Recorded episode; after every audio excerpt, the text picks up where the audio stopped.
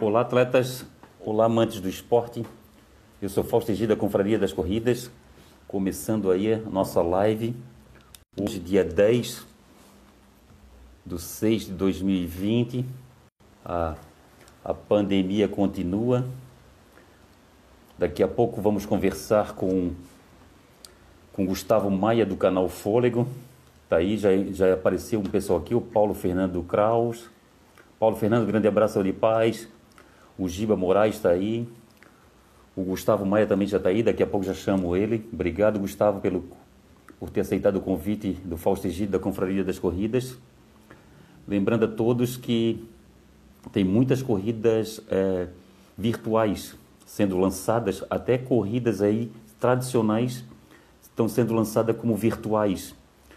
Grande abraço, Ana. Saúde e paz, Ana Kátia. Maicon Assunção.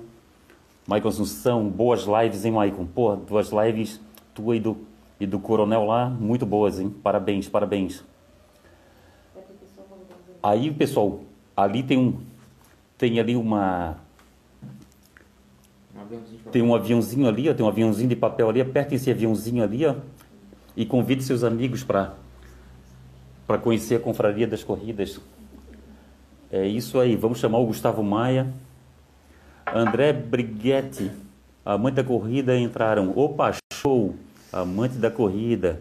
Aí, ó, amante da corrida. Eu sou o Fausto Egídio, da Confraria das Corridas. A gente tem amizade com os outros canais de corrida também. A gente prova aí que ninguém aqui é. Ninguém aqui tem concorrência um com o outro, muito pelo contrário, um complementa o outro. Ah, às vezes as linhas de trabalho são poucos diferenciadas uma da, das outras. É, o Gustavo Maia já já gosta de já gosta mais de contar as histórias. O Gustavo Maia, o Cadu, o Fausto já gosta de fazer o barulho antes e, e pós-prova e aquela coisa toda. Xande da Silva, um grande abraço, Xande. Saúde e paz. Vamos lá, vamos chamar o Gustavo Maia. Gustavo Maia aí, vou procurar ele aqui. Tá aí, Gustavo aí para a gente conversar um pouquinho sobre o que a gente gosta de falar, falar sobre corridas. E aí, Gustavo, boa tarde. Fala, Falso, tudo bem? Como é que você está? Tudo, tudo tranquilo. E aí, em Jundiaí, continua a pandemia, continua a, a continua aí a, o isolamento social ou a, como é que está a situação aí de, de Jundiaí? Cara, aqui a gente tá, tá vivendo, ainda a pandemia existe ainda, né? Ainda temos aí casos de contaminações e mortes, infelizmente, mas já existe uma flexibilização. Então a gente está tendo, está é, tá podendo trabalhar novamente. Alguma parte do comércio já está aberta novamente. Então escritórios, é, agências de banco, de correio, de, de é, automóveis, essas coisas, elas voltaram mas shopping center ainda não, deve voltar agora. É, mas é gradual, né? Lentamente aí as coisas vão voltando ao normal. Ah, eu, eu, vi nas redes sociais que os teus treinos estão sendo feitos em esteira. Fez até a 80, a 80, é, a 81 primeira maratona, é isso? Foi isso, cara. Eu fiz, eu fiz a maratona na esteira, é, mas eu já voltei a correr na rua. Depois que eles liberaram, aí, flexibilizaram e falaram que a gente podia voltar a trabalhar, né? Voltar a ocupar os espaços públicos, etc. Eu voltei a correr na rua. Estou usando máscara, estou fazendo aí o que indica o, o governo do estado, porque a lei estadual aqui em São Paulo é, é saiu na rua tem que sair de máscara, né? Então a gente está é, tá respeitando a lei, né, na medida do possível e, e cumprindo com os treinamentos dessa maneira. Não é o ideal, mas é o que a gente pode fazer agora, né? Não tem muito o que fazer. Ah, tá certo. Eu, eu tava tu estava com os planos aí audaciosos, né? Fazer 16, 16 ou 19 maratonas esse ano? Não, o plano esse ano eram 12 maratonas. Eu já tinha feito duas, né? Então faltavam 10. E, mas, na verdade, aí foi tudo cancelado, né? Porque as provas que eu ia fazer, todas elas estão até agora, nenhuma aconteceu, né? Foram todas canceladas e eu acho que é, de repente, só as que estão muito no final do ano, ou então que são provas menores, que eu acho que existe ainda a possibilidade de acontecer. As grandes maratonas está complicado ver acontecer, porque a gente vê um cancelamento afetar o outro, né? Quando você vê um cancelamento de uma grande prova, você vê que a outra prova já fala assim, se aquele ali cancelou, então acho que é melhor cancelar também. E aí toda aquela discussão em cima do protocolo para realização das provas na, nesse processo de pandemia vai acabar sendo, né, pelo que a gente está vendo, vai acabar sendo postergado tudo para o ano que vem mesmo. Mas tô aqui na esperança, a esperança é a última que morre. Eu não tenho mais esperança de fazer as 10 maratonas, mas se eu conseguir fazer uma ou duas, já, já vou estar tá feliz já, porque isso vai significar que a gente está andando, né? Que o barco está andando. É, eu, eu, vou, eu esse ano vou fazer 50 anos. Eu, eu pretendia fazer 50 corridas, já que o ano passado eu fiz 49. Também não vai dar. A não ser que eu faça, a não ser que eu comece a fazer essas virtuais, porque estão aparecendo as virtuais. Alguma maratona dessa aí também vira virtual, né? Pois é. Onde você mora, Fausto? Eu moro em Florianópolis. Ah, tá. Pois é. Essa é, a última vez. Eu tinha certeza que ia acontecer, porque Florianópolis, assim como todo o estado de Santa Catarina, acho que foi um dos menos afetados né, por, por toda a pandemia. E eu tinha certeza absoluta que a maratona de Florianópolis ia acontecer. Mas infelizmente também já foi cancelado. Né? Então, seguindo é. as expectativas aí. Tem uma maratona Segundo... em Santa Catarina e uma prova de montanha, que essa está confirmada, que eu acho que deve acontecer em setembro. É aquela Ultra Mons. É, ah, certo. Tá... Será que é, é da UT, será?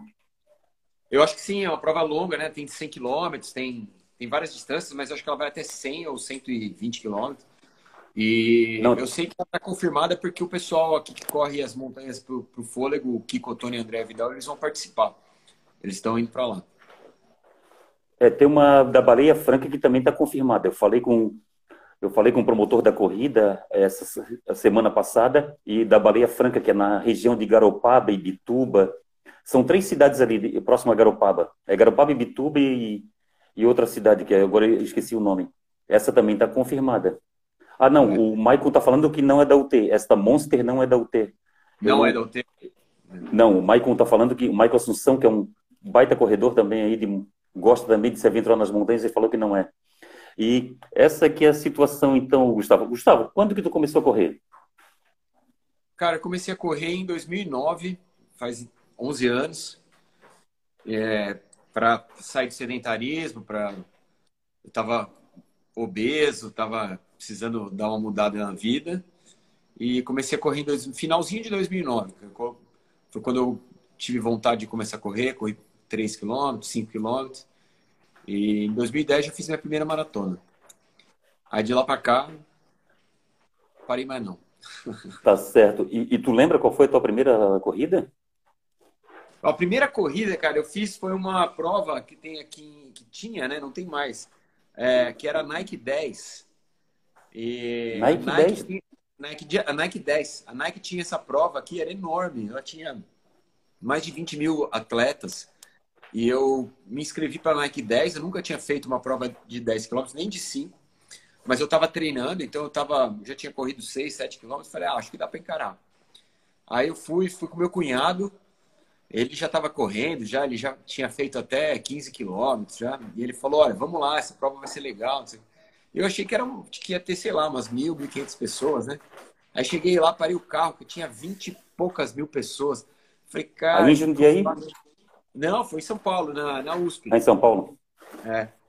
Aí eu aí corri a prova, foi a minha primeira prova, que eu terminei com uma hora e quinze, acabei arrastado, assim, andando, dificuldade pra caramba, ainda tava gordo. Mas foi legal, foi o, foi o bichinho que picou. Eu falei assim, agora a próxima eu quero melhorar. Mas foi minha primeira prova, foi, foi em 2010, eu acho, 2009 ou 2010, Nike 10. Nike 10, que bacana. E, e, e a criação do fôlego surgiu como e, e quando é que deu esse, esse cleque para criar o fôlego? Bom, eu, eu sou jornalista, né, Fausto? Então eu tenho uma. Eu já eu já escrevia, sempre escrevi, eu escrevia, eu tinha, eu, eu trabalhava na, na, grande imprensa, trabalhei na Isto É, trabalhei em emissora de TV, trabalhei em um monte de lugar. E aí eu, quando eu comecei a correr, eu falei, pô, vou começar a escrever sobre corrida, aí eu comecei a escrever um blog sobre corrida, era a época dos, dos blogs, né, de texto, etc. E aí eu tinha uns amigos na revista Contra Relógio e comecei a mandar matérias para eles. E eu, toda vez que eu ia correr uma prova em algum lugar, eles me pediam para mandar uma, uma matéria. E comecei Fazia review de prova? Fazia review de prova, falava sobre a prova, como que tinha sido a experiência, etc. E aí, um dia, um cara que é dono de uma emissora aqui em Jundiaí, ele falou para mim assim, ó, oh, você é jornalista, você já corre, por que, que você não faz um programa sobre corrida? E aí ele monta o um piloto e se der certo eu coloco no ar aqui na, na, na TV, na emissora. Aí eu montei o piloto, passei para ele, ele gostou. Ele que deu o nome de Fôlego, não era, não foi invenção minha. E, Olha só. É, então, aí ele, aí a gente começou, o programa começou na televisão, né, antes da internet. Aí ele ficou na internet, na, na televisão, tipo uns dois, três meses, só ficando na TV. E aí, aí eu comecei a sacar que eu podia pegar esse conteúdo e colocar no YouTube, né? E aí eu comecei a colocar no YouTube também. E aí o programa cresceu muito no YouTube, porque a gente fala com o Brasil inteiro, né? Com o mundo inteiro, né? Na, TV eu, era muito restrito a essa região. Então, mas foi aí que nasceu. E aí, quando, quando entrou no YouTube comecei a falar com gente do Brasil inteiro, eu me animei, porque, porque é outra história, né? Você começa a interagir. Certo. E não existia canal de corrida, né? Quando o Fôlego nasceu, foi o primeiro canal de corrida do, do YouTube. Aí eu falei, eu colocava as coisas lá, a galera interagia, então, porque não tinha outro também, né? Aí logo veio o Corrida no Ar, do Sérgio Rocha. Aí daqui a pouco vieram outros canais também. E, pô, aí criou-se um cenário aí muito legal, né? Desse universo de corrida no, no YouTube que é cada vez maior, graças a Deus.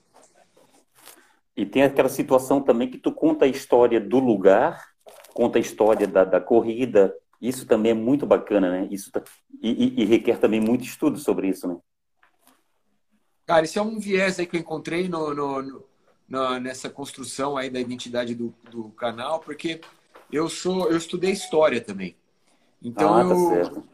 Eu curto a história de, de, de, saber mais sobre o lugar, sabe? De relembrar fatos históricos. Eu acho que isso é uma maneira de você conectar o viewer com aquela prova, com o lugar que eu estou correndo, né? Deixar aquilo mais interessante para o cara. Olha, esse lugar não é só um lugar onde está tendo uma prova. Esse lugar aqui aconteceu isso, aconteceu aquilo, né? os aspectos sociais, culturais de cada lugar, eu acho isso muito importante.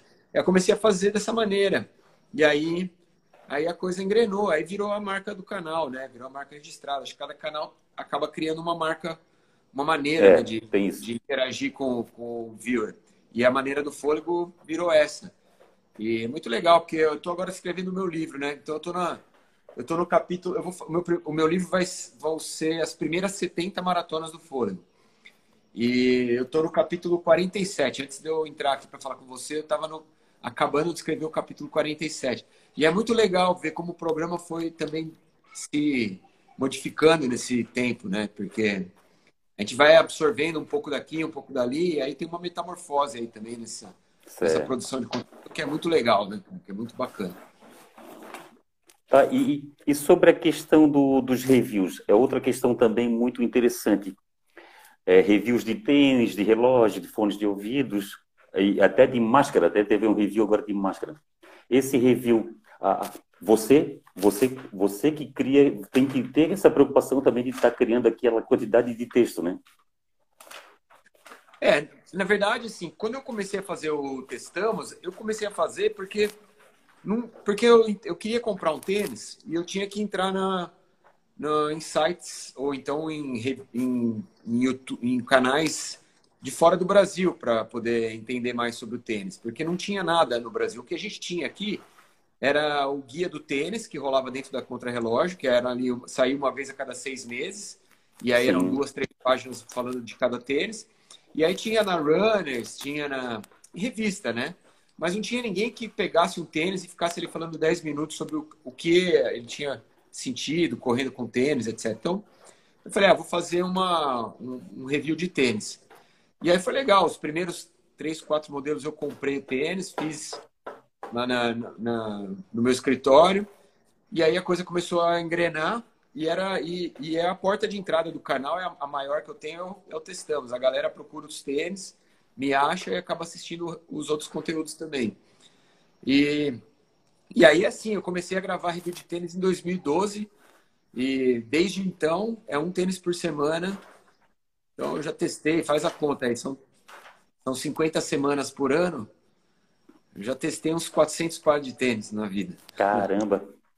E tem também outra coisa que eu acho um complicador para mim, Fausto Egídio, né? Que eu não sou, eu, eu sou analfabeto digital para é a questão do relógio.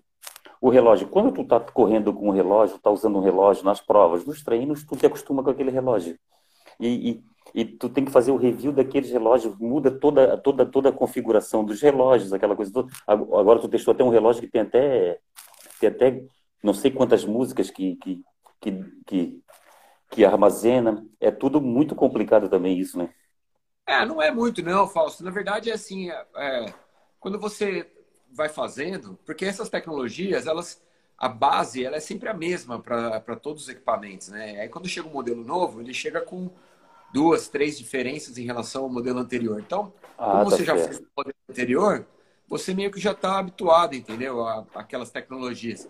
É, no começo eu, eu penava mais, eu, era mais difícil, mas depois, com o passar do tempo, você já sabe do que se trata e quais são as, é, eu também tenho um briefing muito importante que eu, que eu falo direto com o pessoal do marketing das, das empresas. Né? Então, o cara já me passa, ó, esse relógio aqui, a novidade dele é essa, que você já vai em cima disso, porque senão até a gente ficar decifrando, etc.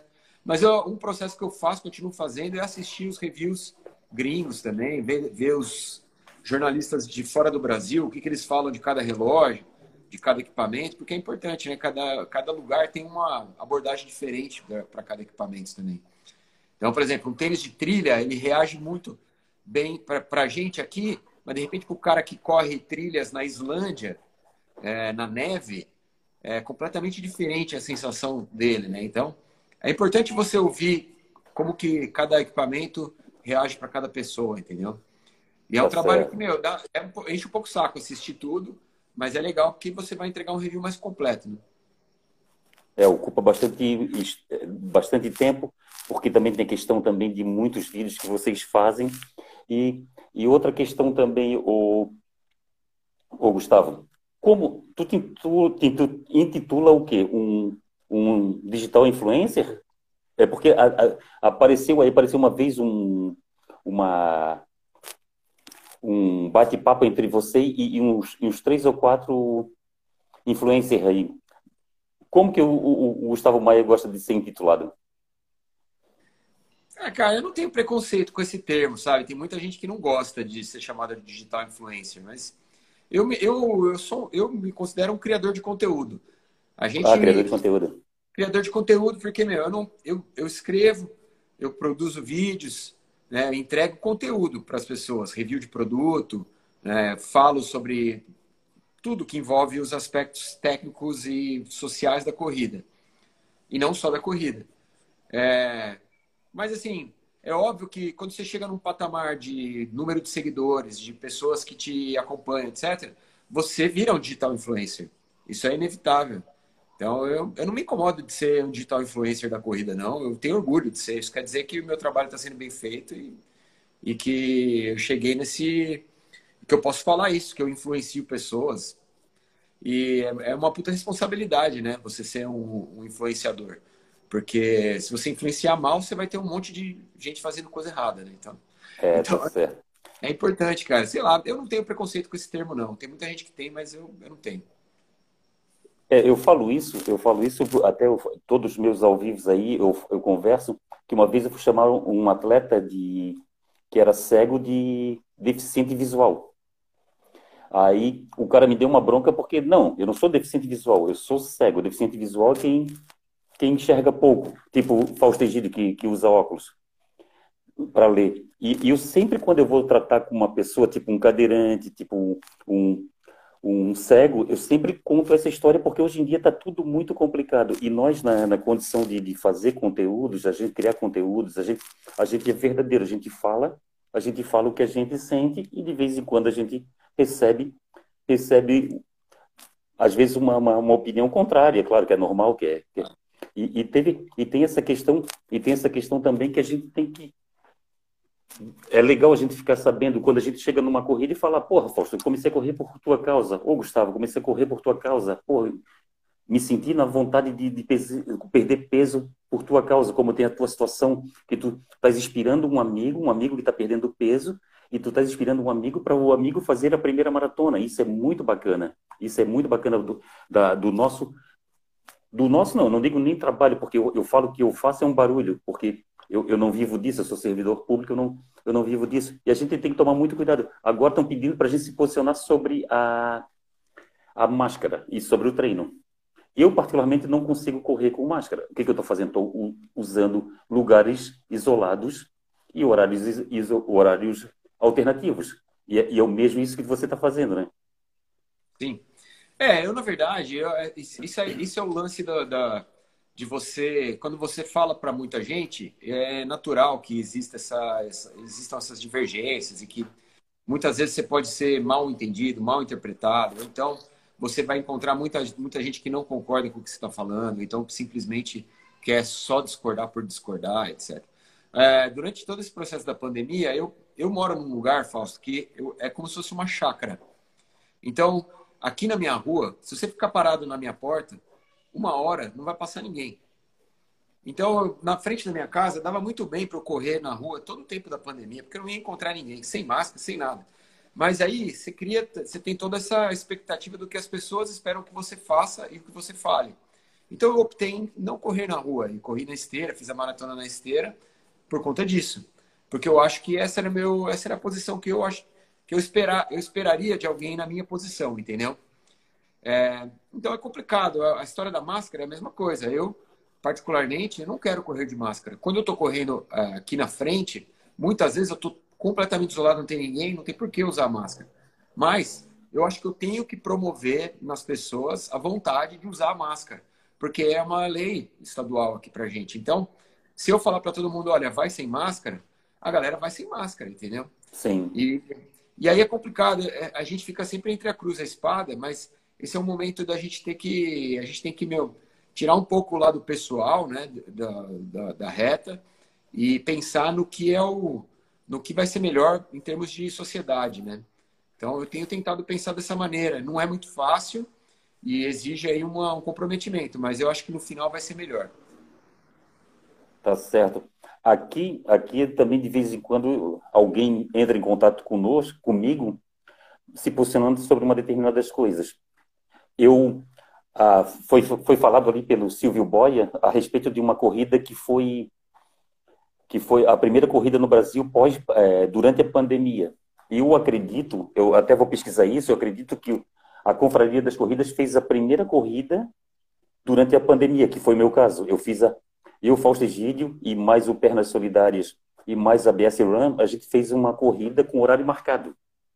O atleta ia lá, um desafio para comprar para comprar cadeiras de rodas, comprar para o Pernas Solidárias de Santa Maria da Imperatriz, que é uma, cidade aqui próxima a Florianópolis. Cara, tens que ver a quantidade de gente que me ligou. Teve gente que me ligou, cara, tu vai dar tiro no pé, vai dar tiro no pé, que não sei. Mas eu, eu, eu me resguardei de tudo. Eu falei com o dono da academia, o dono da academia falou para mim, Fausto, aqui eu posso abrigar 20 pessoas por vez.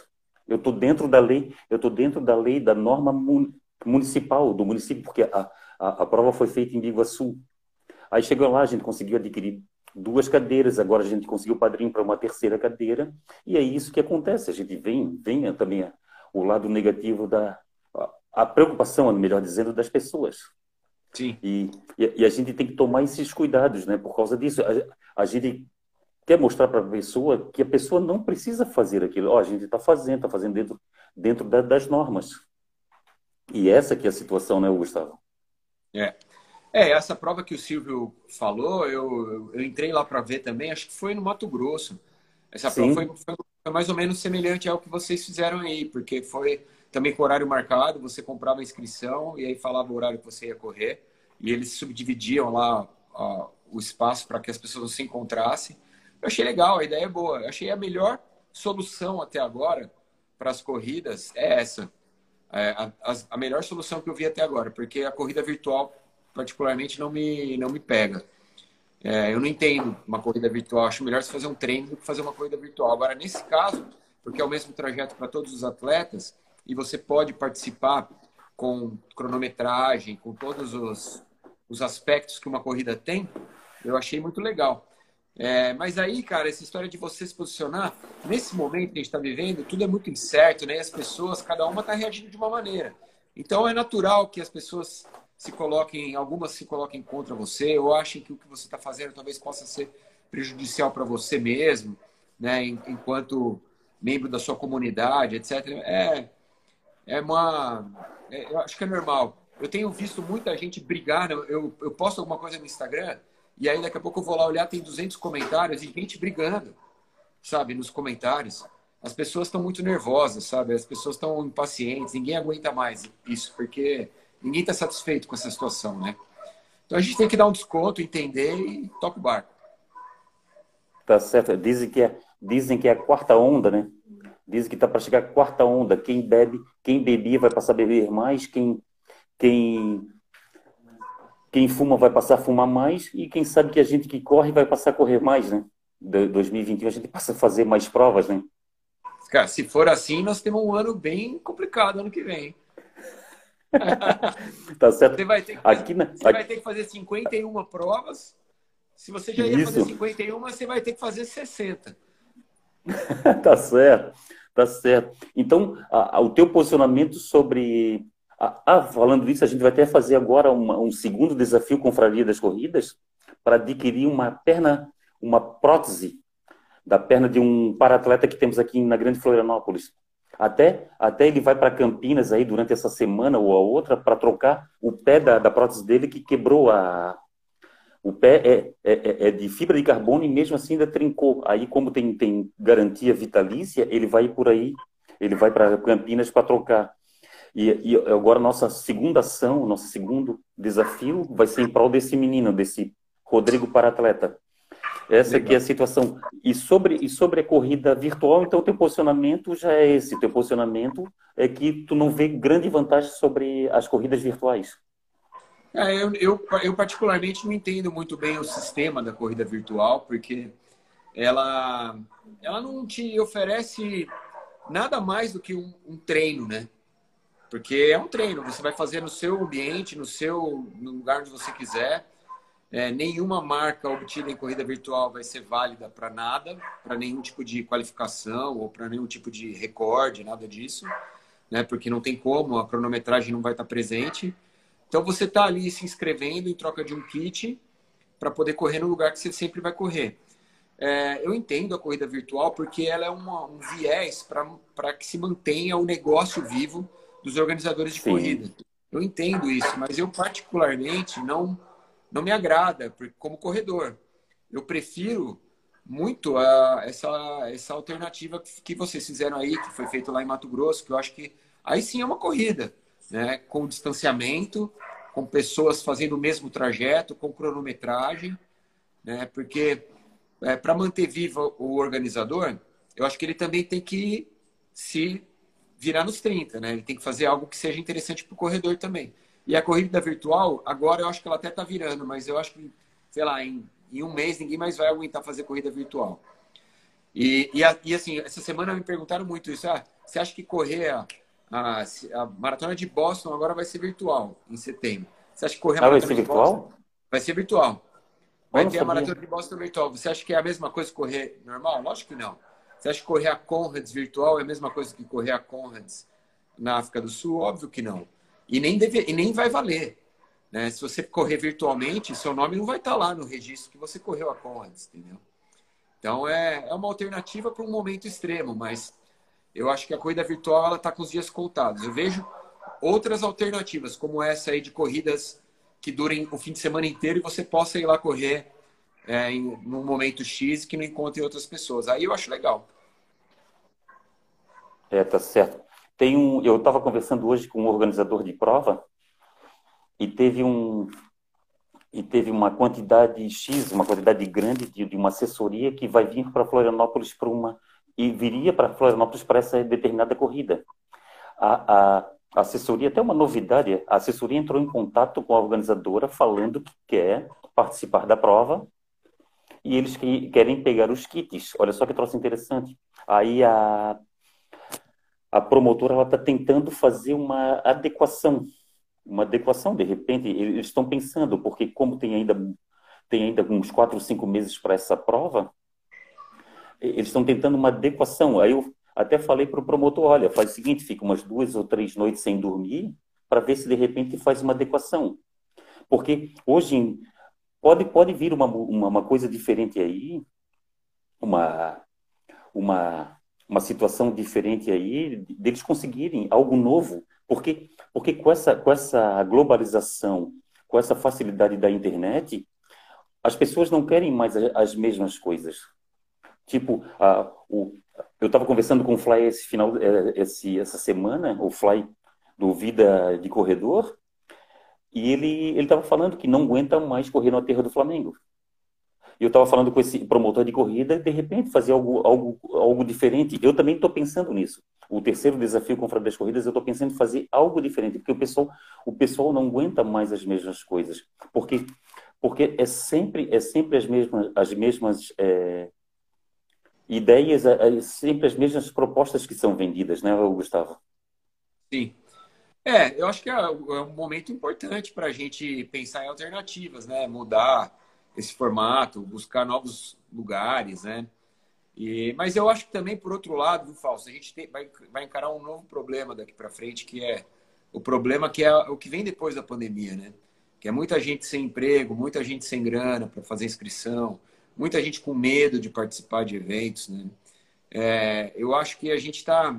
Eu, eu fui muito enfático quando, quando, tudo isso começou em falar que eu acreditava muito que no segundo semestre a gente teria corridas, né? Só que eu não contava com essa postura da galera, assim, em geral. Porque a grande maioria das pessoas não quer. É, não, não tão afim, eles não estão afim de, de participar de um evento com aglomeração, com outras pessoas. É, o pessoal está com muito medo.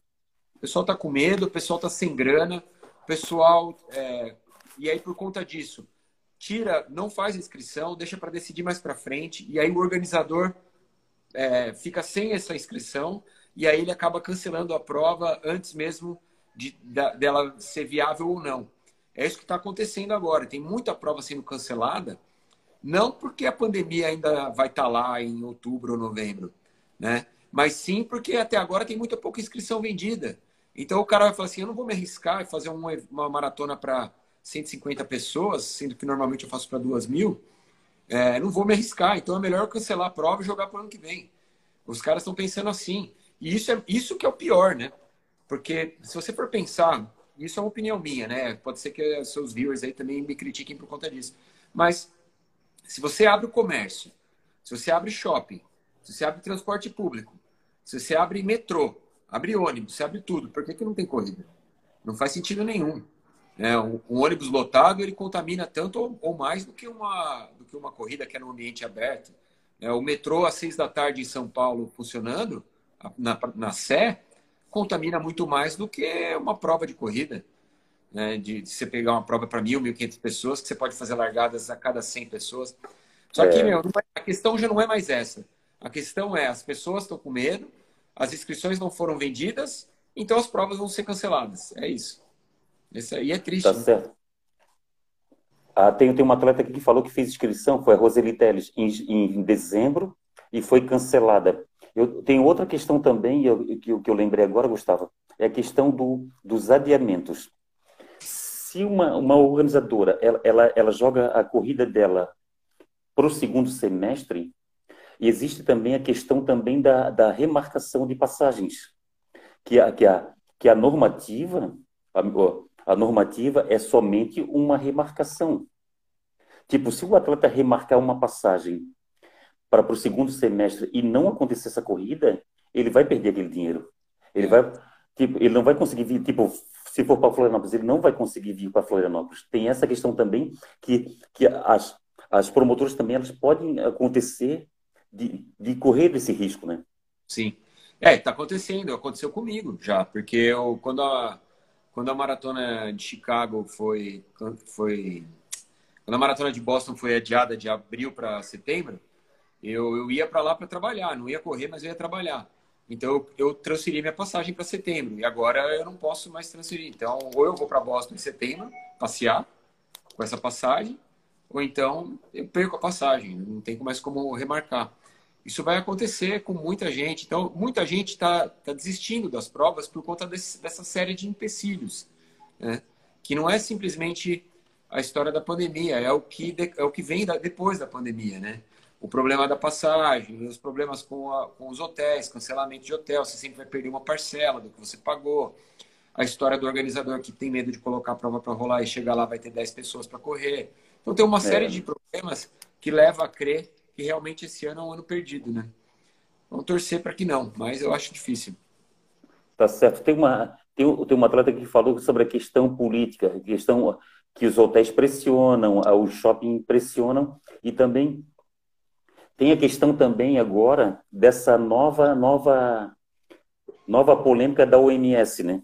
De falar que o assintomático o assintomático ele não transmite com é raro a transmissão do assintomático. Tipo, quando você vai no mercado, o que, que eles fazem? Eles fazem só a testagem, da, a testagem da sua temperatura. Eu não sei, eu não sei se todos os assintomáticos têm a, a têm a, a, temperatura alta, não sei como é que é a situação. Eu, não, até, até hoje, parei... é, hoje a OMS a... já voltou atrás nessa, Fausto. Já, ah, já voltou que, atrás?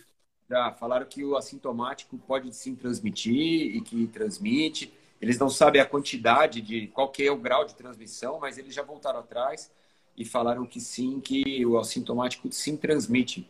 Mas a gente está vivendo um processo em relação à doença, é, que é assim, eu, eu ando estudando muito a doença, cara, muito. É, meus pais são médicos e assim, a gente conversa muito, eu converso muito com eles sobre a doença. Meu pai está super nóia, não sai de casa desde março. Né? Eles são um grupo de risco, já passaram dos 70 anos, os dois, meu pai e minha mãe. Mas é um cara, ele é um cara que está estudando muito estudo. E existe uma progressão da doença natural que vai acontecer e, e que ela conversa com essa reabertura.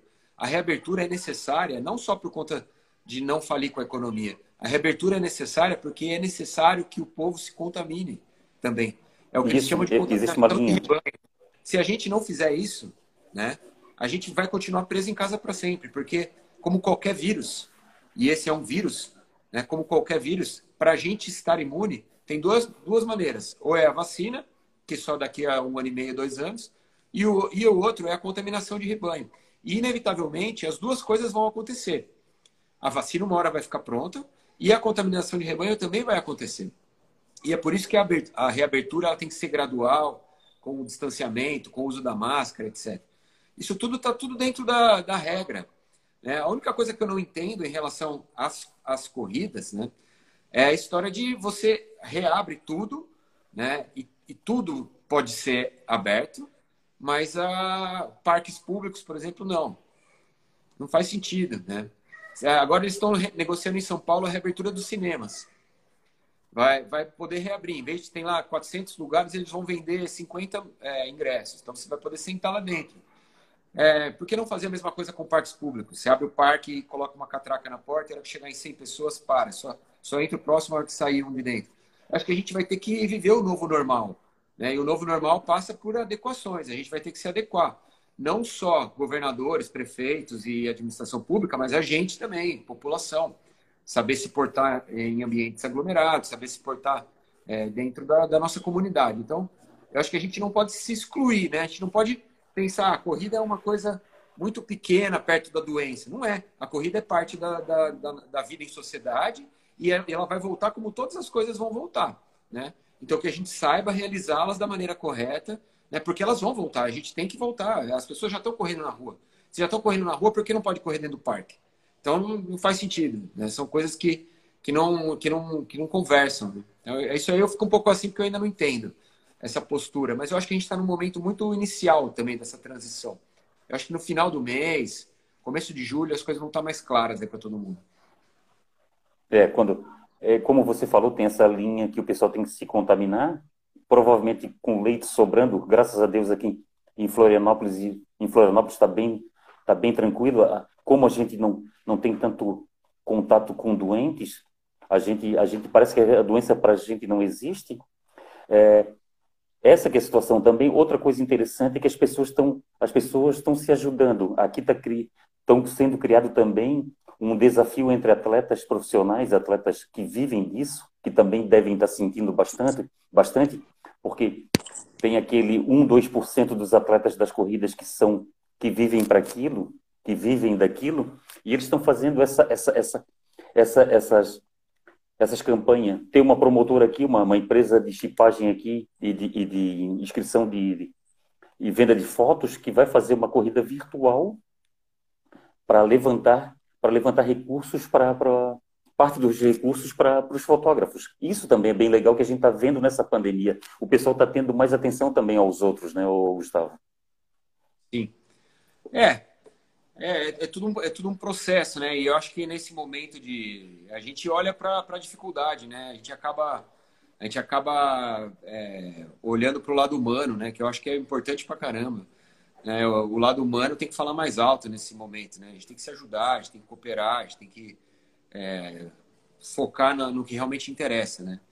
E eu acho muito legal. Eu, eu participei de vários, várias ações é, em prol de, de instituições que estão ajudando pessoas que não têm como investir em equipamento de, de EPI, de máscara, etc. Então, é, cestas básicas para comunidades carentes, que nesse momento o cara está tá sem conseguir trabalhar, às vezes o cara é ambulante, não pode montar barraca, não, não tem ganha-pão.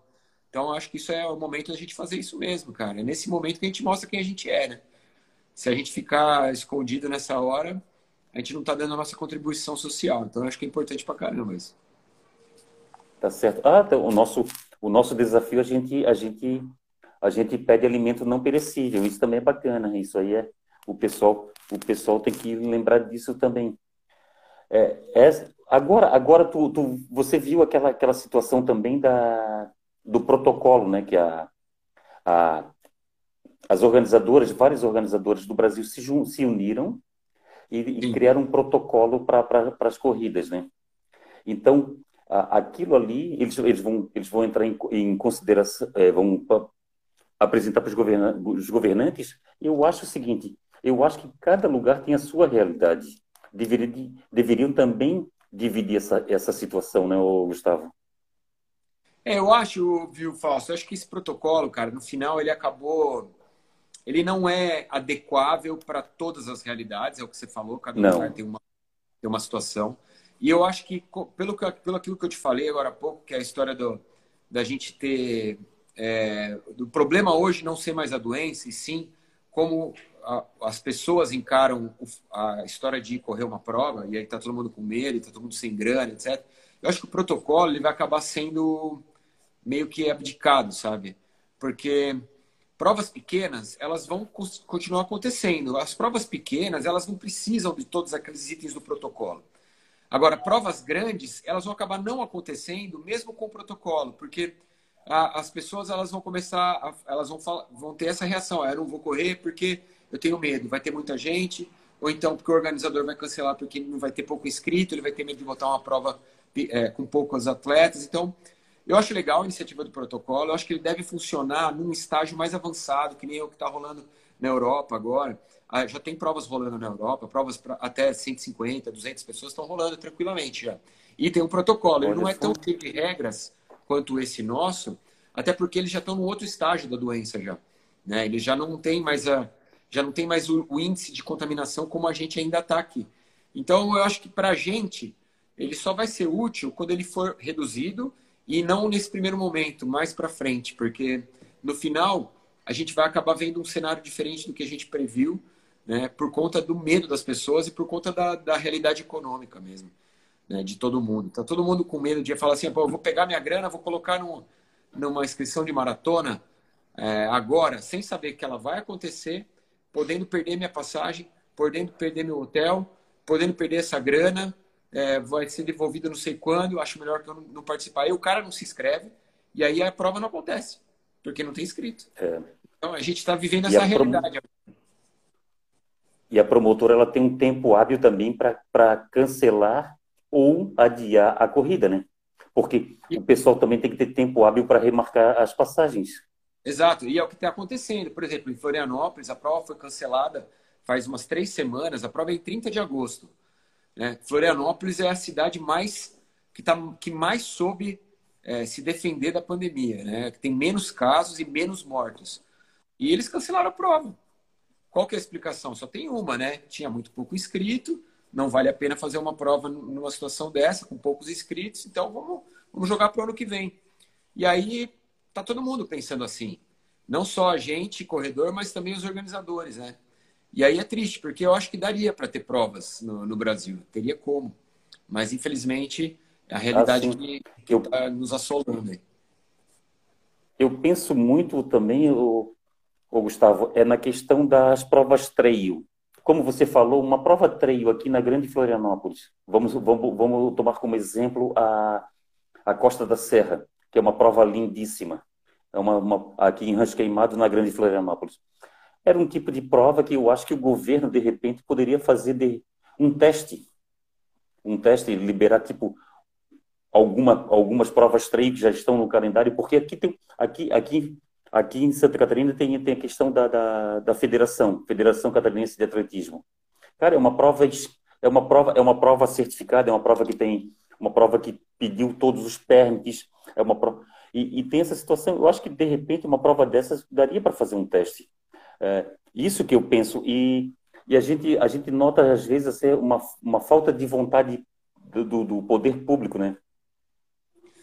É, e, é, é tudo, né? Também do poder público, né? Mas assim, por exemplo, hoje eu anunciei o cancelamento do La Mission, que é uma das.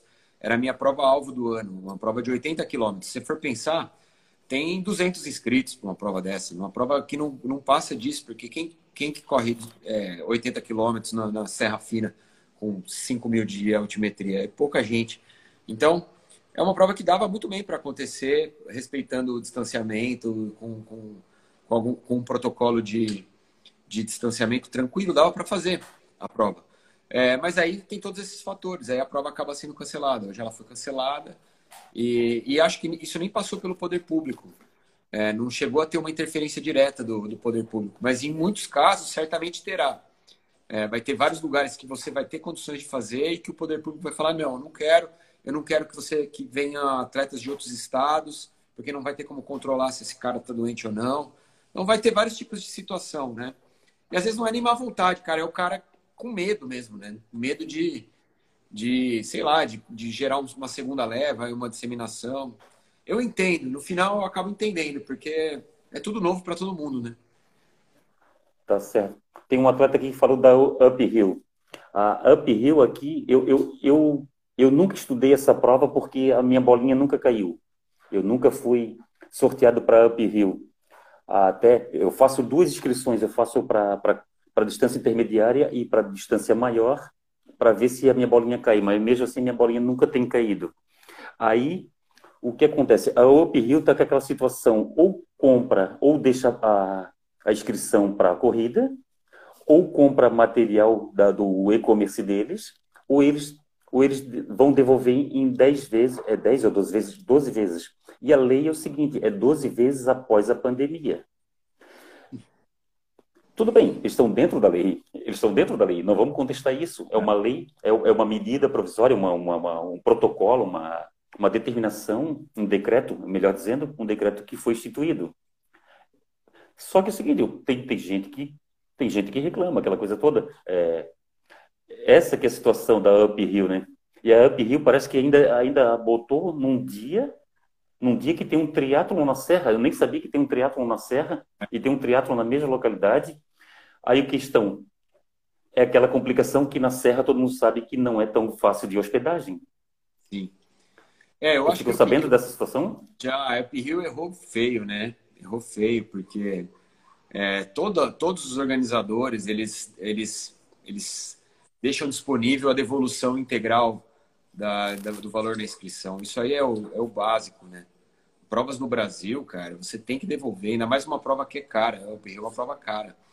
Né? Então, eu acho que eles erraram, eu acho que eles já erraram ano passado na organização, a prova foi um desastre no passado, e esse ano eles erraram nesse processo. E eu vou te falar mais uma coisa, é muito capaz que eles errem pela terceira vez, porque é muito capaz que essa prova não aconteça também. Se ela não acontecer, eh, ela em dezembro, como é que eles vão fazer? Eles vão jogar tudo para o ano que vem? É, e é uma prova que tem limite de pessoas, porque você não pode ter mais do que 300, 250 ou 300 atletas na serra, porque a própria serra, o próprio, o próprio governo ali de, da, da região ali de Bom Jardim, de Treviso, eles não permitem. que, que você coloque tanta gente na serra. Então, é uma prova arriscadíssima de não acontecer. Né? Então, é. eu acho que eles erraram e é um cara muito experiente, né? O Bernardo da, da X3N é um cara que eu respeito muito, muito experiente, com uma bagagem incrível de, de organização de prova no Brasil, mas eu acho que nessa ele, ele errou. É, porque não tem só a questão dos atletas. Tipo, eu quando eu vou nas provas, eu levo mulher e filho. E às vezes enteada. Aí vai quatro pessoas. Aí tem as pessoas que trabalham na prova. Aí tem é, é, tem todo esse complicador para conseguir hospedagem, ainda mais tendo uma, uma, uma, prova tradicional lá na Serra, né? É uma pena, é uma pena, mas vamos ver se pessoal consiga, consiga aí tomar um, dar, ter uma solução para isso, né, Gustavo? Tomara, cara. É, eu acho que tudo melhoraria muito se a gente tivesse uma nova realidade aí, né? que a, a reabertura é muito nova também, é muito recente. A gente está olhando tudo com os olhos de alguém que está vivendo a reabertura agora. É, daqui um mês, de repente, a gente já está aberto tudo há um mês, né? E a gente está conseguindo controlar, não está com leitos é, lotados. A gente vai rever a nossa postura também. A gente vai achar que é mais tranquilo participar de provas, vai querer se lançar em novos desafios. Acho tudo uma questão do, do tempo. O tempo vai resolver. Não adianta a gente querer trazer dezembro para cá agora, porque é, a gente não está pronto para dezembro ainda. É, e se tiver abertura também tem a questão, outro problema, que são as, o, as provas se chocando, né? Aí se, ah, aí se aí, tem atleta... Vai ter. Isso vai ter Eu... e vai ter no, fora do Brasil também. O ano que vem nós vamos ter um monte de prova junta. Prova que não aconteceu esse ano, que vai jogada para o ano que vem e que vão acontecer. No segundo semestre, as provas que estão marcadas para acontecer, meu, as semanas de setembro e outubro, tem prova maratona grande no mundo inteiro. Se elas acontecerem, vão todas estar encavaladas. Mas acho que não tinha muito o que fazer, né? Por conta dessa, dessas remarcações. Isso é outro fator que também talvez também ajude a, a cancelar e jogar tudo para o ano que vem. Pode ser que isso aconteça. Aí aquela situação de eventos com bastante atletas inscritos, como o Fausto Egide gosta, vão diminuir, porque o pessoal vai se dividir. Pois é. Tá certo. Gustavo, a nossa, daqui a pouco o Instagram nos derruba aí. Obrigado, obrigado pelo, por ter aceito o nosso convite. É sempre muito bom conversar com, sobre corrida, ainda mais com, com quem está tanto tempo na área, né? Tanto, tanta experiência para nos passar. Obrigado mesmo, Gustavo. Saúde e paz. Manda um alô aí para os nosso, nossos amigos aí.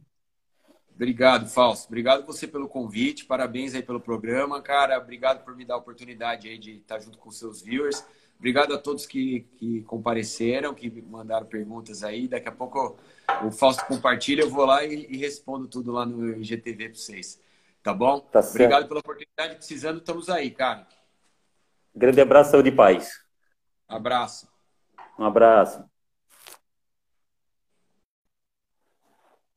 Tá aí, pessoal. Conversamos com Gustavo Maia, do canal Fôlego. Foi um papo Papo muito bacana. E é que era... Oi, Terezinha. Obrigado, Terezinha. Grande abraço para você. Saúde e paz. Eno Gamba. Obrigado, Eno. Rabina Adventure. Obrigado. Ana Cresci, Ana, Ana Cátia, gostei de conhecer Gustavo, vou seguir. É, canal Fôlego, Ana, é muito bom. É muito bom. Tem um monte de canal bom aí, Ana. Tem o, tem o Fôlego, tem o Mania de Corrida, tem o, tem o Corrida no Ar, tem o Vida de Corredor do Fly, tem o, o Cadu, do Corre Cadu, tem o programa Quilometragem com K, do Silvio Boia. Tem muita coisa boa para a gente assistir, a gente que gosta de, de corrida, a gente gosta de conversar sobre corrida, né, Ana? Tu que és uma, tu que és uma abnegada do esporte, que gosta muito, Clebão Lima, grande abraço, Clebão Mina, 42K. É, Clebão Mina, 42K, deve, deve, deve ser o homem das maratonas aí. Ó. André Briguente, grande abraço, saúde e paz. Tá aí, pessoal. Lembrando a todos que a Confraria das Corridas tem site, e lá no site lá da Confraria das Corridas tem o calendário das corridas de Santa Catarina e do Brasil. Nós temos o, nós temos o, o Instagram, temos canal no Facebook e temos um canal no YouTube. Essa essa, essa, esse bate-papo foi para o canal no YouTube. Quem quiser pode, pode assistir lá. E nós vamos deixar aqui também salvo aqui no IGTV aqui. Oi, Ana, grande abraço, saúde e paz. Pessoal, obrigado por tudo. Saúde e paz para todos.